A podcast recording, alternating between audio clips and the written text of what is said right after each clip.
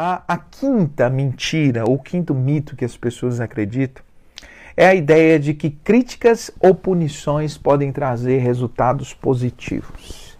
A ideia de que críticas ou punições podem trazer resultados positivos para o relacionamento. Há muitas pessoas que seguem isso. E eu quero dizer para você que pensa assim, que quando o casamento não está bem, você pode se valer de uma punição, dar um gelo no seu esposo, dar um gelo na sua esposa, que você pode endurecer ou evitar algumas coisas. Existem esposas, por exemplo, que quando os maridos não estão andando direito, evita, por exemplo, a relação sexual, ou evita cuidar da roupa, ou evita cuidar de alguma coisa da casa, deixa a casa de qualquer maneira como uma forma de punição. Existem outros homens, por exemplo, que quando estão ah, chateados com as suas esposas, usam o silêncio, usa a crítica, deixa de dar carinho, deixa de, de, de dar atenção para suas esposas como uma maneira de puni-las, achando que esse é o caminho e o recurso para que o outro se torne melhor. Deixa eu te dizer uma coisa que eu quero que você grave, você que está me ouvindo aí, e isso vai ficar registrado para outros casais ouvirem. Deixa eu te dizer que nem tudo que dá certo é certo. Nem tudo que dá certo é certo. Talvez você tenha usado esse recurso e deu certo, mas isso não quer dizer que é certo. Aliás, pense, você pode estar ganhando batalhas e no final você vai perder a guerra. Você pode estar construindo pequenas vitórias, mas você não vai chegar no objetivo de ter um casamento feliz. E isso quem garante não sou eu. Embora eu tenha experiência aí de mais de 3 mil horas tratando de casais, quem garante isso é a própria palavra. A Bíblia diz que nós não devemos pagar o mal com o mal. Está lá em Romanos capítulo 12, versículo 21. A Bíblia diz, por exemplo, que nós precisamos ah, manter a semente ou a semeadura do bem. Por quê? Olha aqui que diz Gálatas 4:9.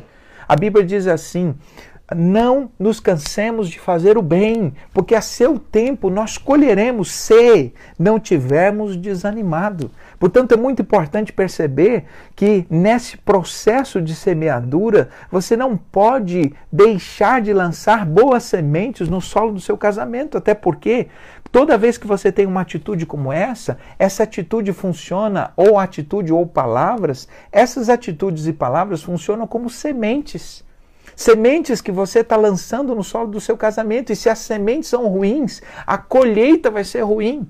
Portanto, pare com essa ideia. A Bíblia diz que nós devemos sempre usar a arma do bem como uma expressão ou como a melhor alternativa para combater o mal. Então, essa ideia de crítica e punição, aliás, a crítica é destrutiva demais. Se você quer construir um relacionamento destrutivo, então use a arma da crítica. Olha, há uma diferença, esse não é o nosso assunto de hoje, pode ser de uma outra live, mas há uma diferença muito grande entre reclamação e crítica. Reclamar significa de você falar de alguma coisa que você está insatisfeita. A crítica é um ataque ao outro. Na reclamação, você fala de um problema. Na crítica, você ataca uma pessoa. Portanto, ah, é muito interessante, tem muitas pessoas que confundem essas duas coisas.